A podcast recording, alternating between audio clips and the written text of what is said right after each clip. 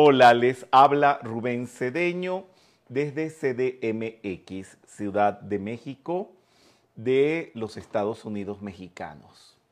Hoy es un día muy especial porque vamos a conversar sobre uno de los seres, no voy a universalizarlo, porque no sé, porque para cada quien su santo favorito es el mejor.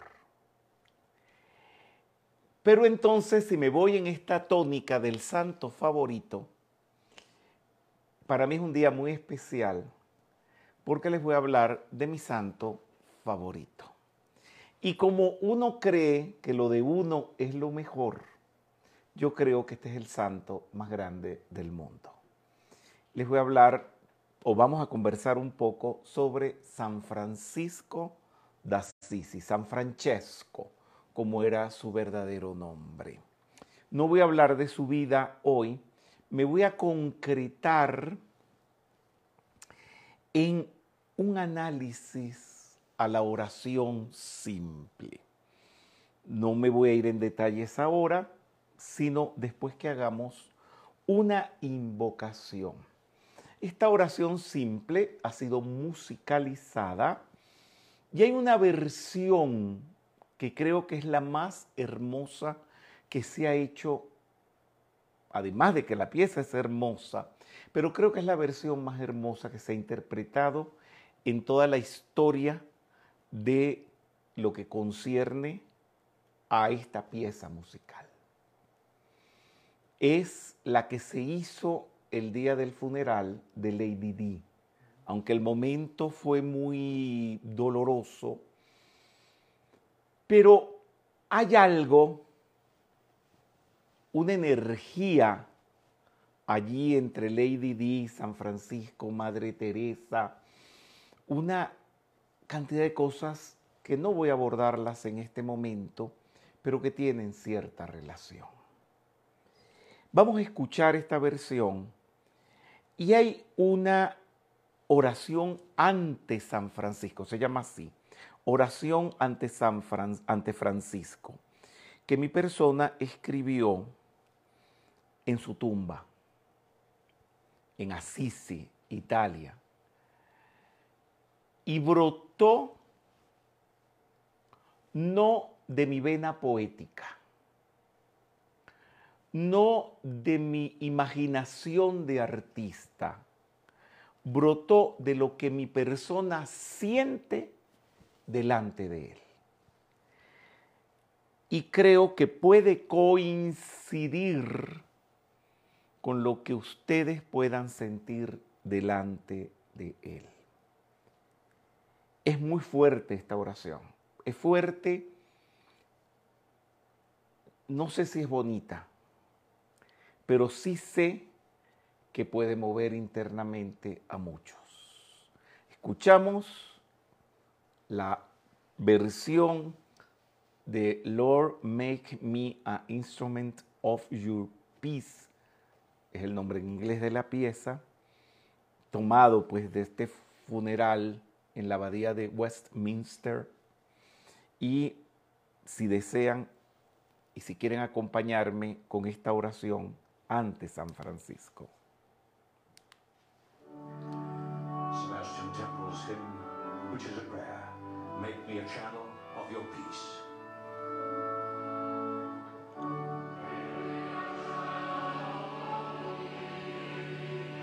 Vamos a llevar la atención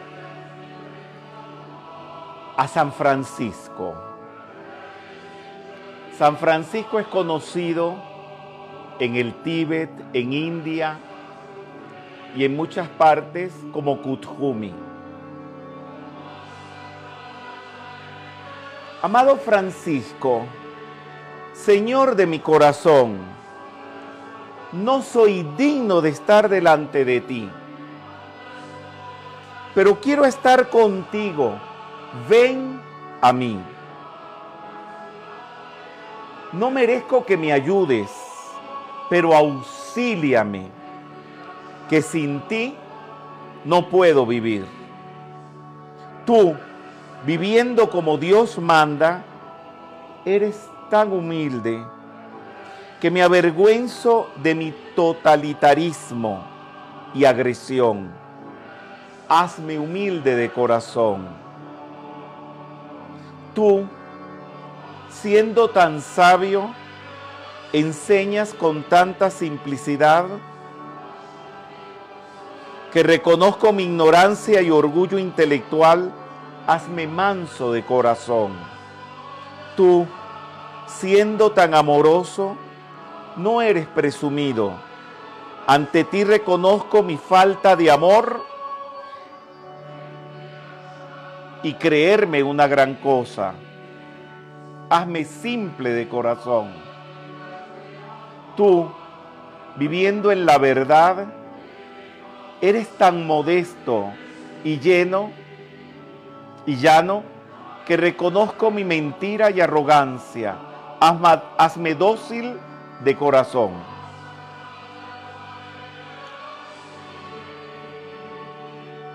Tú, viviendo en la verdad, eres tan modesto y llano que reconozco mi mentira y arrogancia.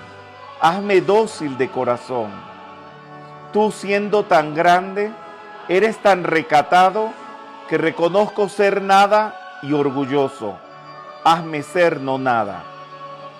Ayúdame Delante de ti soy un pobre ser, impotente, incapaz, imposibilitado de hacer lo grande, importante y responsable que hay que realizar por la enseñanza espiritual. Conoces mis fallas, errores y faltas. No merezco hacer lo que hago, ni que me tomes en cuenta, pero siempre me dices presente y me apoyas. Jamás me das la espalda ni me abandonas, ni en la noche más oscura.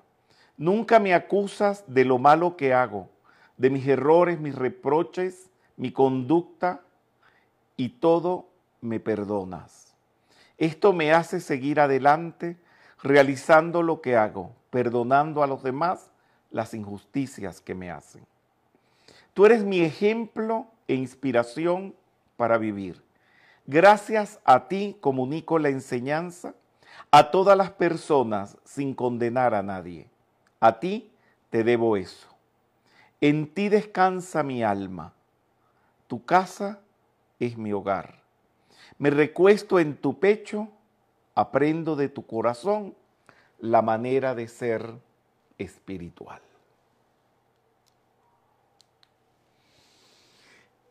El tema que nos ocupa hoy está dentro de la cátedra, más que cátedra, el ciclo de metafísica cristiana. Vamos a trabajar la oración simple, relacionada a San Francisco de Asisi. ¿Por qué digo relacionada? Porque se ha discutido mucho al respecto del origen de esta oración.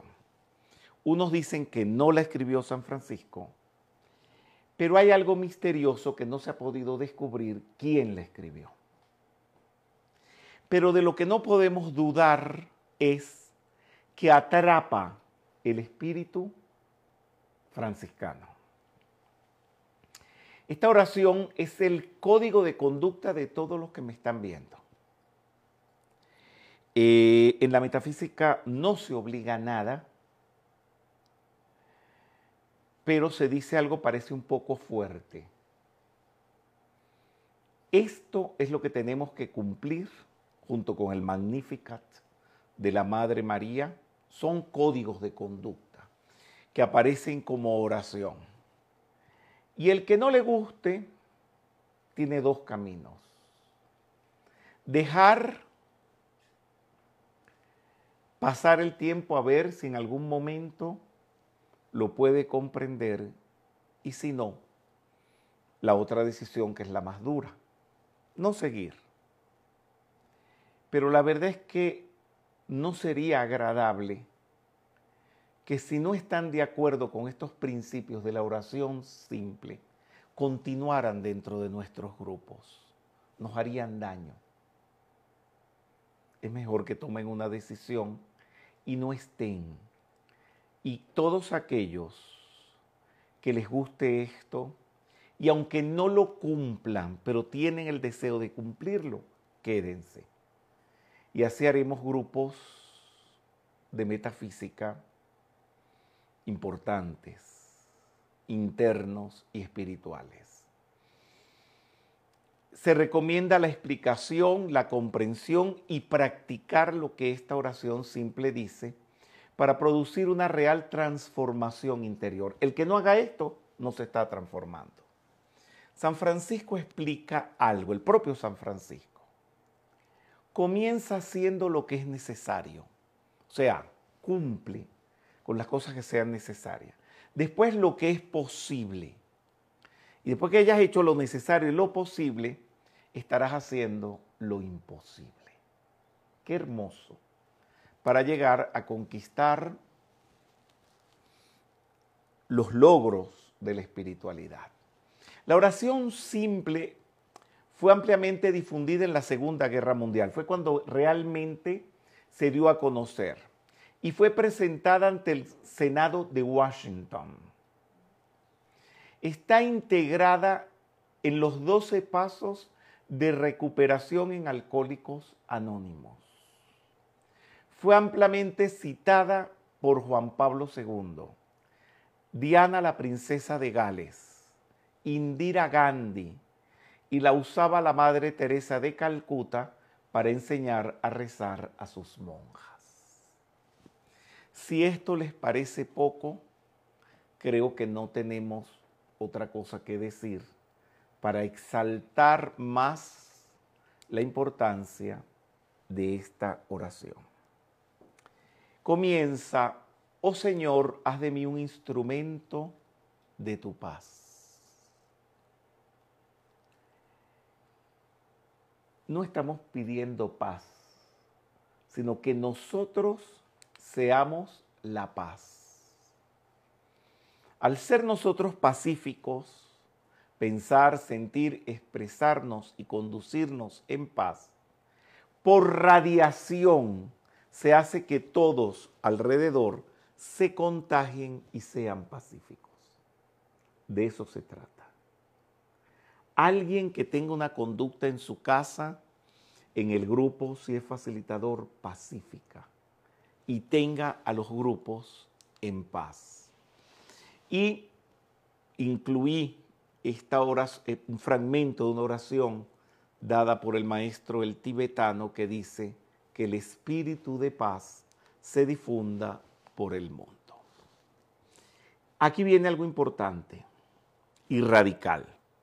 Los estudios espirituales, la metafísica, tienen que dar paz armonía, placidez y encanto. Una persona que está preguntando, y eso no es, y, diciendo, pero a mí me parece que es distinto, que es al revés, y eso no debe ser así, esa persona está estresada. Y hay que decirle, mira, mi hijo, la metafísica da paz. Tú no tienes paz. Búscate un grupo donde sientas paz.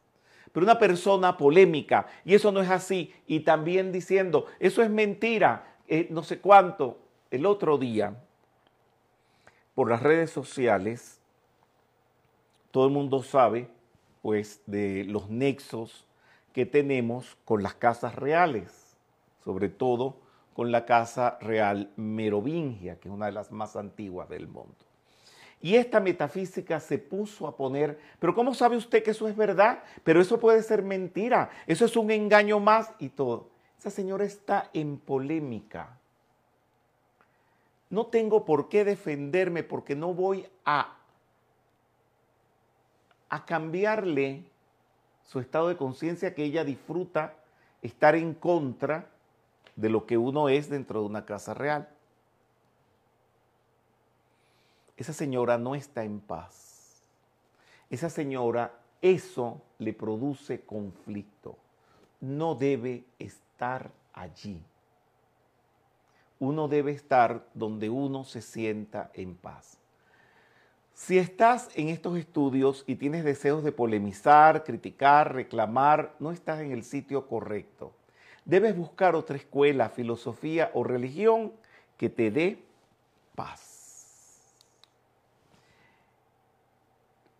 Dice San Francisco que la paz que anuncian con sus palabras esté primero en sus corazones. Que tenga un corazón pacífico. Donde haya odio, que yo lleve el amor. Pero hay gente, conozco pues los facilitadores de metafísica, que donde hay odio lleva más odio. Y si no lo siembran para dividir, para poner a los estudiantes unos contra otros, para que compitan o para que no compitan con él. Y esa no es nuestra enseñanza. Donde hay odio nosotros tenemos que llevar amor. ¿Por qué? No hay dificultad que suficiente amor no solucione. No hay enfermedad que suficiente amor no cure. No hay puerta que suficiente amor no abra. No hay abismo que suficiente amor no salte. No hay pared que suficiente amor no derrumbe. No hay pecado que suficiente amor no perdone. Ojalá pudieran memorizarse los fragmentos de esta oración y ponerlo en práctica, porque no vamos a ascender, no vamos a llegar a la santidad, no vamos a llegar a nada hasta que no desarrollemos el amor hacia todas las cosas personas, cosas, sitios, situaciones. Y apréndanse esto de memoria. El amor divino nunca falla. El amor divino resuelve cualquier problema. Y con las personas que podamos tener problemas, decirle, te envuelvo en mi círculo de amor. Vamos a hacer esta oración. El amor divino me fortalece. El amor divino me ilumina. El amor divino me acaricia. El amor divino me embellece. El amor divino me asciende. El amor divino me purifica. El amor divino me sana. El amor divino me enriquece. El amor divino me perdona. El amor divino me libera. Donde haya ofensa, que yo lleve perdón. Y fíjense cómo hay tantos facilitadores de metafísica, tantos estudiantes de metafísica, personas que se dicen cristianas, que lo que hacen es llevar ofensa, más ofensa, donde hay ofensa. Me recuerdo tanto esas guerras medievales en que se enfrentaban las ciudades y los pueblos y San Francisco más de una vez separó entre los dos ejércitos y los pacificaba con su sola radiación. Y la clave está en decirle al otro, yo te perdono. Donde haya discordia, que yo lleve la unión, unir, mantener a los grupos unidos. Sé que hay niveles, en todas partes hay niveles. Deberían de desaparecer pero es que en la naturaleza también hay niveles. Es natural de que existan niveles. Hay unos mangos mejores que otros. Hay frutas mejores que otras. Este, eh, manzanas rojas y manzanas verdes. Hay pájaros con mejores plumajes que los otros. Pero hay puntos donde se unen. Podrá ser un quetzal más hermoso que un jilguerillo, pero todos son pájaros. En la metafísica hay un punto donde nos unimos todos. Es la actividad general o el grupo general. La actividad donde no se le impide a nadie entrar, que es la actividad central regular que se da una vez a la semana. Ahora pueden haber grupos de facilitadores, una clasificación, pero eso no es división, es orden. ¿Sí? sí. No imagines que puedes separarte del hombre malvado o del insensato. No se puede separar de nadie. El pecado y la vergüenza del mundo son tu pecado. Ellos son tú mismo. Eso es para no sentirnos orgullosos. Aunque en grado menor que tu amigo o tu maestro. Eres parte del mundo. Entonces podemos asumir esta invocación. Yo soy uno con toda vida en todas partes. Yo soy la vida una. Jamás me separo de nada ni de nadie. Yo soy uno con cada ser humano y todos somos unos Dios. Donde haya duda, que yo lleve la fe. Ser siempre aquella persona que pone fe, no fe ciega, fe razonada. Eh, hay algo molestoso para las personas que tienen lógica y sentido común.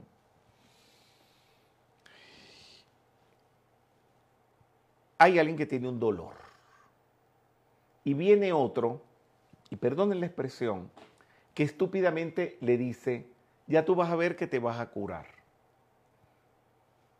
Si es mi persona quien tiene el dolor, le digo, ¿cómo sabes tú? Esa es una afirmación estúpida. Uno no tiene por qué estar teniendo fe de chocolate, ni fe de caramelo. Pero decirle, vamos al médico para ver qué tienes. Y después que el médico te recete, decir, bueno, con esta medicina que está correctamente bien recetada, vamos a tener fe que te vas a curar.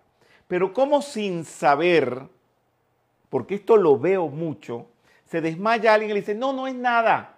¿Cómo sabes tú que es nada? Es una estupidez. Y cuando a mí me ha tocado tener alguna apariencia y vienen los metafísicos estúpidos a decirme, no Rubén, no, no es nada, no te preocupes. Yo, ¿cómo sabes tú? ¿Dónde tienes el rayo de verde de la verdad? Yo no puedo creer en lo que tú me estás diciendo.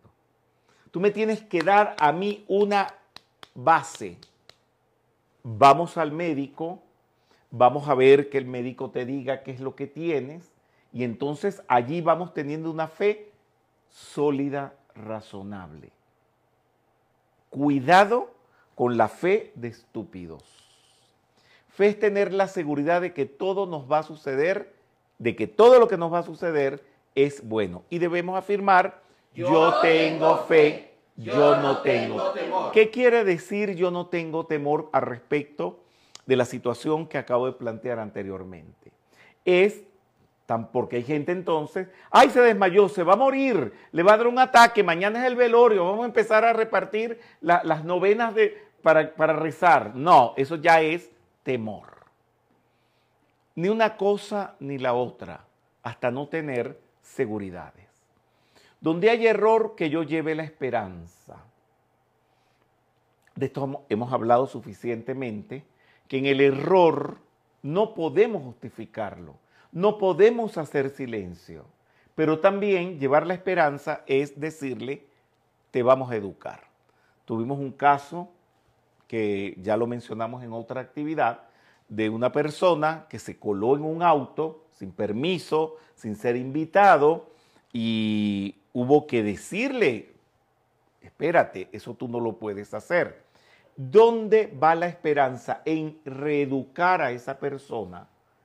Posteriormente llamarla, mire, usted no puede estar en un lugar donde usted no ha sido invitado. Eso es la esperanza.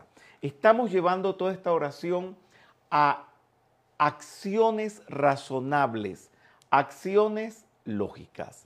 ¿Qué es esperanza? Es un estado mental, emocional, físico y verbal de expectativa gozosa, esperando confiados resultados favorables de cualquier persona. Vamos para casa del médico y ya tú vas a ver, lo más seguro es que con los medicamentos que te dé el doctor te vas a sanar. ¿Me van entendiendo? Pero no decir no tienes nada. Siempre pongo los ejemplos odontológicos porque me parecen tan sabios. Una persona que se está pudriendo su boca con una muela cariada. Tú no le puedes decir vas a estar bien, vas a estar bien el día que te saquen la muela. Pero eso es fe, una fe razonada.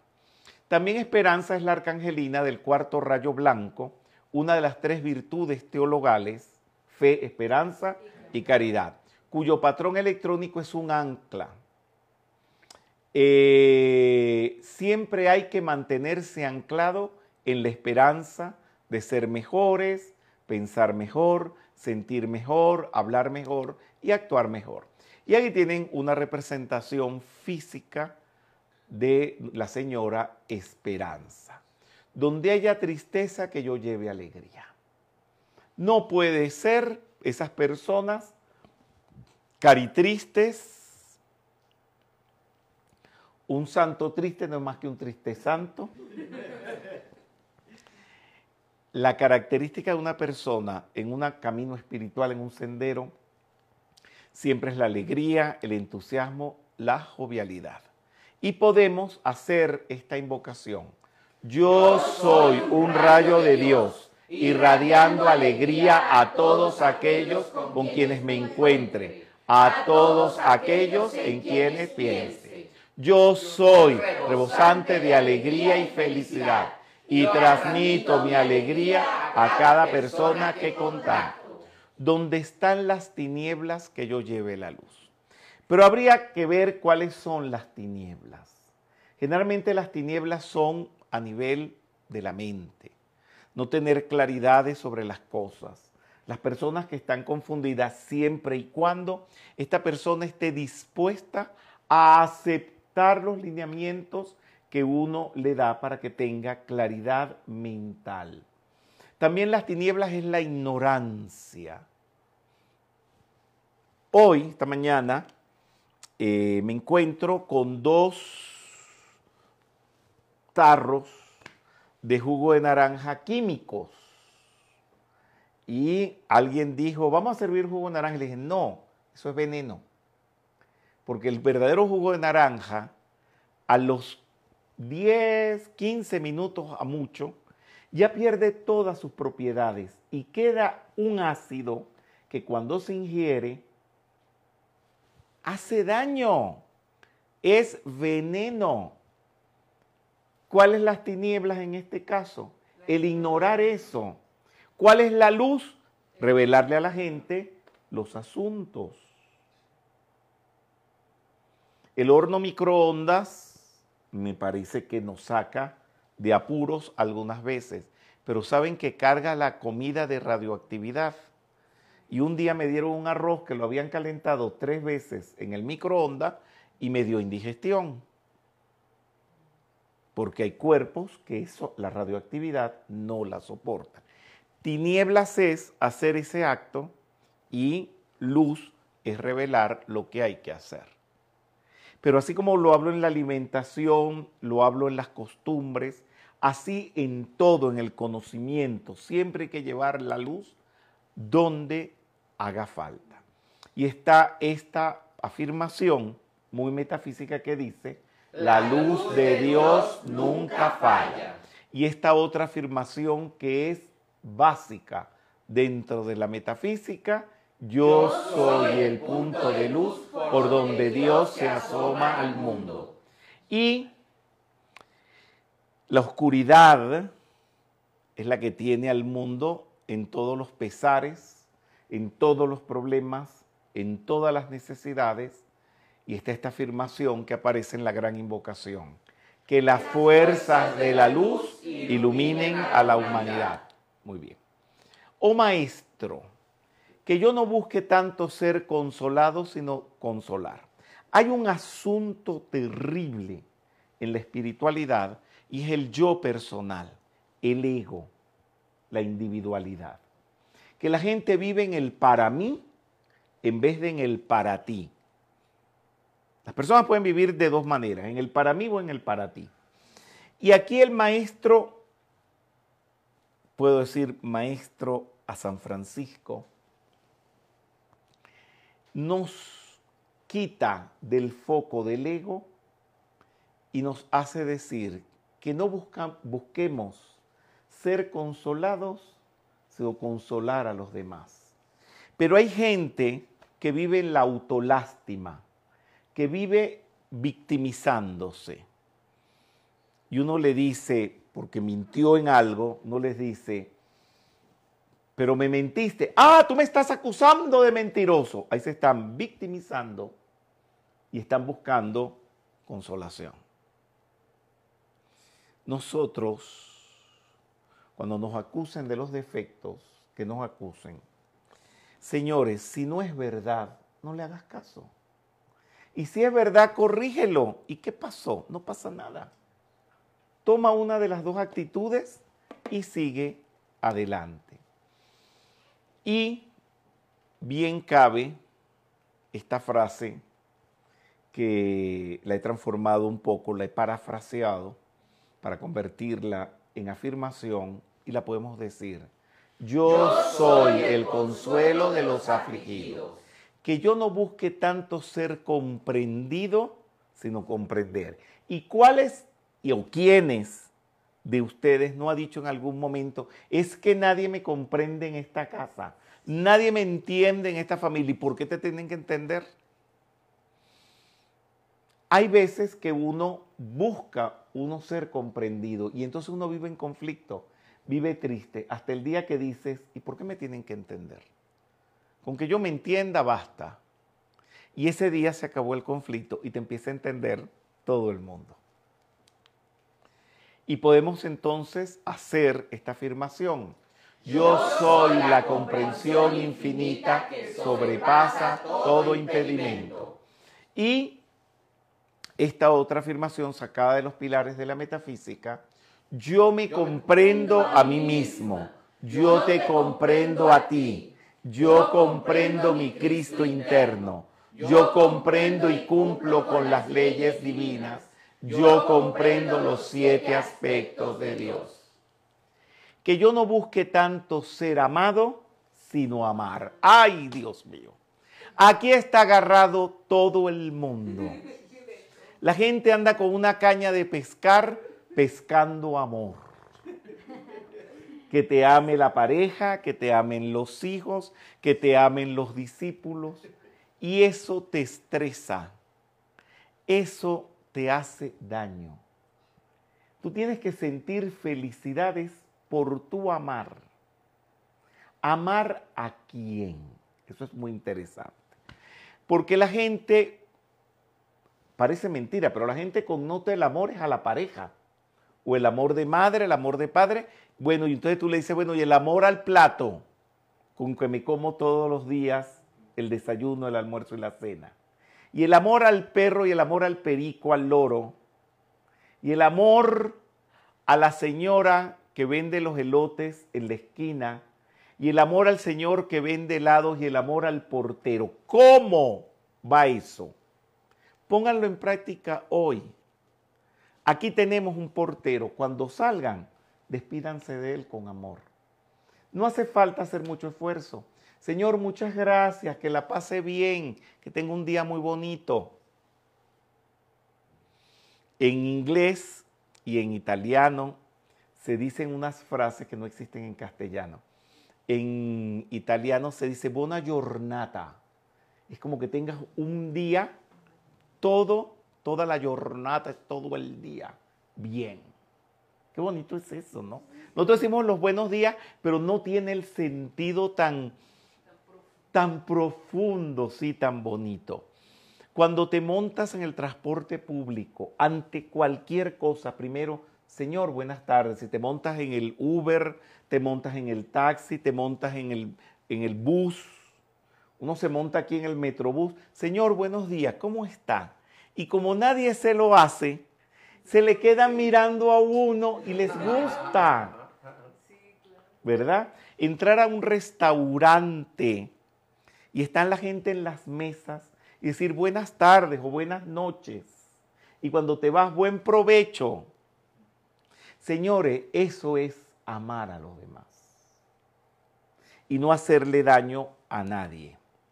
Cuando alguien te odie, rechace, hable mal de ti, reconoce el poder espiritual en tu interior, cierra los ojos, visualiza el amor de color rosado envolviéndote a ti y a esa persona y di, te envuelvo en mi círculo de amor. Pero hay que kinesiar.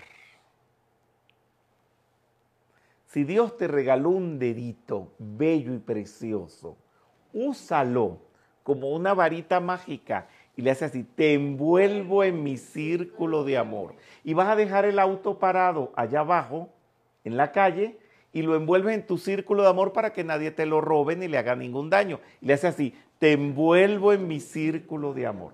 Me acuerdo una vez, no hizo bien mi madre, pero mi madre, bueno, siempre me acompañaba a los aeropuertos cuando iba de viaje y me veía cuando envolvía las maletas en mi círculo de amor para que no me las abrieran y en verdad eso funciona. Nunca ha pasado nada. Y un día mi hermano le robaron las maletas en un viaje viniendo, él vive en Estados Unidos, viniendo de Estados Unidos y creo que le sacaron cosas. Y mi mamá le ha dicho, ah, es que tú no envuelves tus maletas en el círculo de amor como tu hermano. Eso, eso no se debe hacer, ponernos a competir. Pero tenía razón envuélvelas en tu círculo de amor, porque es dando que se recibe. Piénsenlo. Mi madre, Nora Belén Vázquez Toledo de Cedeño, cuando empecé a tener uso de razón, cuando iba a las iglesias, me daba dinero para que lo metiera en las alcancías de los santos. ¿Tú sabes lo que me decía mi mamá? El santo no necesita esa limosna esta iglesia hay que pagar luz, hay que pagar aseo, hay que pagar teléfono, el sacerdote necesita comprar las hostias y es para eso, de lo mijo. Y mi madre me lo inculcó tanto en la cabeza que a templo que entro, sea católico, sea hinduista o del Buda Dharma, se da una donación. No asistan a una clase de metafísica sin dejar una donación.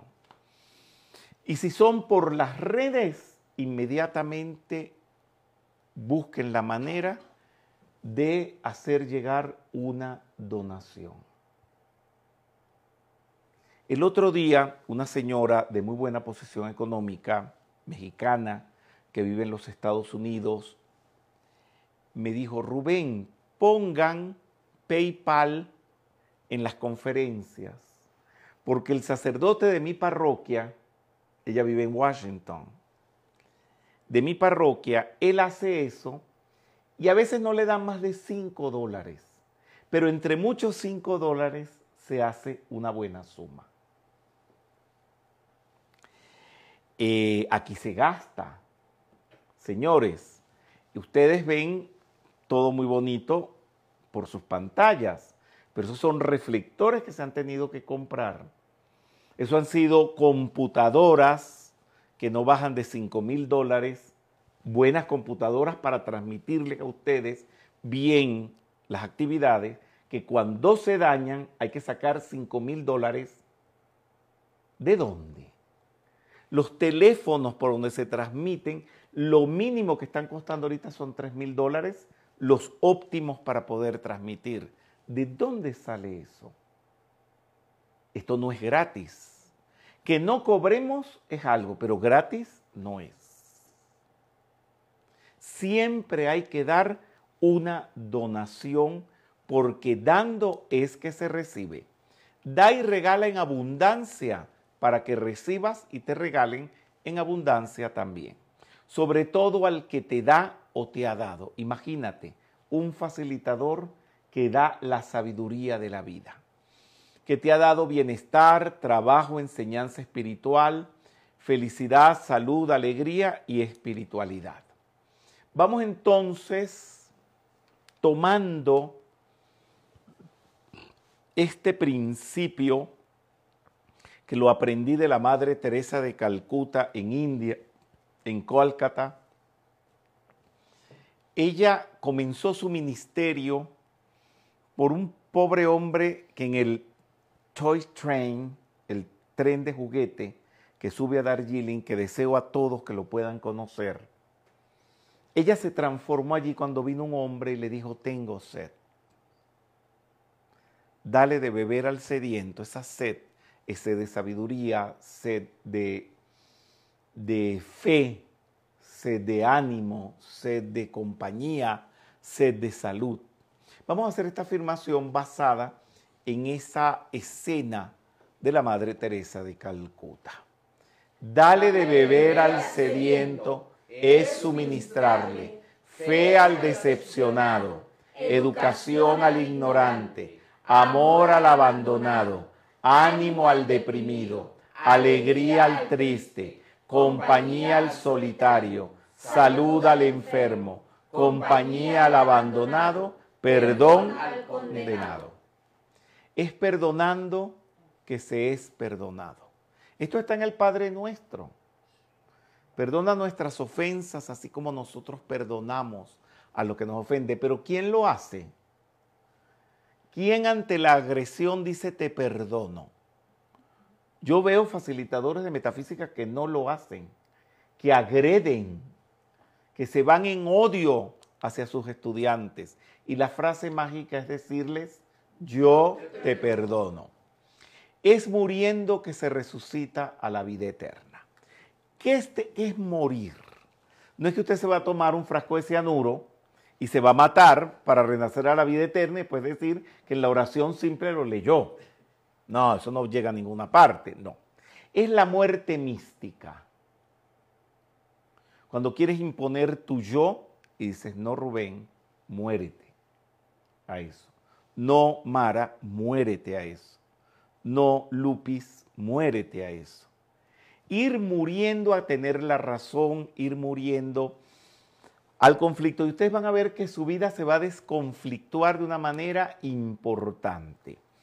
Y aquí viene este punto, que es un punto importantísimo dentro de la metafísica cristiana, que es el resurrecfijo. Yo llevo uno aquí, que es el Jesús resucitado. La cruz es la muerte.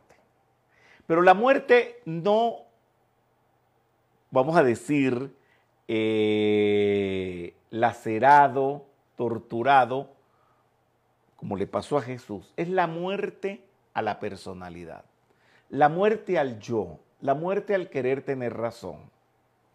Y que el espíritu de la resurrección salga de dentro de ti.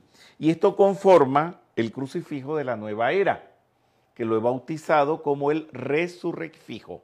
Están los dos elementos, la muerte y la resurrección. Eh, no es muy popular esa foto que ustedes ven allí, la tuve que tomar de un resurrecfijo comprado en Roma. En Roma se consiguen escasos, no es que las tiendas están llenas de ellos, pero tengo esperanza que hablando del resurrecfijo, se transmute el Jesús crucificado y se transforme en el Jesús resucitado, que es exactamente lo que dice San Francisco o dice la oración simple. Vamos a hacerlo entre todos. Es muriendo que se resucita a la vida eterna. Yo soy la resurrección y la vida. Bien. Bueno, vamos a hacer toda la oración completa, ya que han concienciado esto, y cuando reciban la actividad de meditación, hay un punto donde hay la meditación basada en la oración, donde la oración no solamente es una súplica, sino la oración se convierte en pensamientos simientes para meditar. Y ustedes pueden tomar la oración simple como pensamientos simientes e ir meditando a la hora que ustedes decidan hacer la meditación. Vamos a hacerla todos. Oh Señor, haz de mí un instrumento de tu paz. Donde haya odio, que yo lleve el amor donde haya ofensa, que yo lleve el perdón. Donde haya discordia, que yo lleve la unión. Donde haya dudas, que yo lleve la fe. Donde hay error, que yo lleve la verdad. Donde hay desesperación, que yo lleve la esperanza. Donde hay tristeza, que yo lleve la alegría. Donde están las tinieblas, que yo lleve la luz. Oh Maestro, haced que yo no busque tanto ser consolado, sino a consolar, a ser comprendido, sino a comprender, a ser amado, sino a amar, porque es dando que se recibe, perdonando que se es perdonado, muriendo se resucita a la vida eterna. Y vamos a concluir escuchando la musicalización de esta oración, que en realidad atrapa la vibración de San Francisco.